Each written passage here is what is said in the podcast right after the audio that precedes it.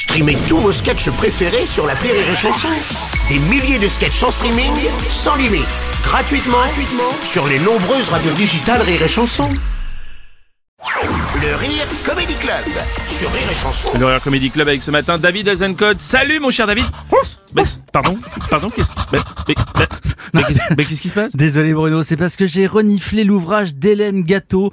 Pourquoi j'ai choisi d'avoir un chien et pas un enfant Et ouais, j'en suis sorti convaincu. Je rends ma fille pour la remplacer par Kiki, un adorable croisé Rottweiler, Staffordshire, Pitbull, Chihuahua. Ouais, c'était un dog gangbang. Ouais, magnifique spécimen de 120 kilos qui, avantage non négligeable, peut aussi vous débarrasser des enfants surnuméraires. Ouais, ouais, c'est une méthode qui a fait ses preuves en Chine à l'époque de l'enfant unique. C'est notre fille Chang, comment on l'appelle? On va l'appeler Croquette. non, mais, vraiment ce bouquin existe, c'est sérieux? Oui, il existe Bruno et attention, Hélène Gâteau est une journaliste sérieuse. La preuve, elle a été chroniqueuse à Vivement Dimanche. Ah oui. Et, et je comprends.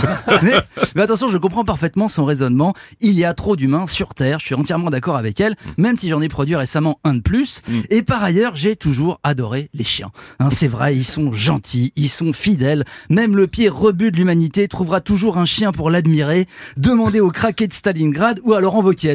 Si, si, si, si, si, si, ouais. Laurent Wauquiez a une âme. La preuve, il a un Yorkshire qui s'appelle Titus. Hein, comme quoi, on peut parfaitement aimer les animaux et en avoir rien à branler de l'avenir de la planète. Hein, parce que Lolo s'est retiré du dispositif zéro artificialisation nette pour empêcher la bétonisation des sols. Ouais. D'ailleurs, je suis bien d'accord avec lui. Hein, le béton, il en faut plus. Et s'il y a un gars qui devrait finir au fond d'un lac les pieds dedans, c'est bien Laurent Wauquiez. Si, si, si, si, si. Bon. Bah, écoute, Hélène Gâteau, là, comment elle justifie son truc Qu'un chien vaut mieux que deux tu l'auras Oui. Eh ben, eh ben, en gros, qu'on développe les mêmes sentiments pour eux que pour un gosse, que ça déclenche les mêmes hormones maternelles, etc. Mm. Bref, que les chiens sont des boules de poils d'amour, hein, même, même si c'est parfois un amour un peu chargé au niveau de la laine. hein. Quiconque a déjà vu un labrador manger son vomi le confirmera. mais, quand même, mais quand même, quand même 176 pages pour te dire, non mais tu vois, les chiens, ils mentent pas, quoi. Euh, sérieusement, sérieusement, ce genre de bouquin, avant tu le au Club France Loisirs, écrit encore 24 par Isabelle, naturopathe, médecin holistique.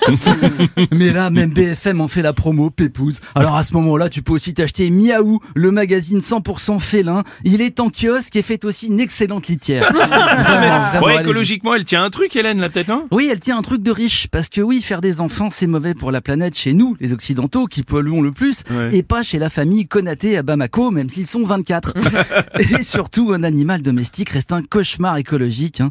Bon, les chats, on le sait, sont responsables de la disparition de milliers d'espèces en jouant au volleyball avec leur tête, mais, mais attention, les gentils toutous émettraient jusqu'à 17 tonnes de CO2 durant leur vie, et pas qu'en pétant. Non, non, non, non, à cause de leur consommation de bidoche. Alors, bon, après, si leur maître est vegan, ça compense, hein, mais t'as intérêt à y aller mollo sur les brocolis. Hein.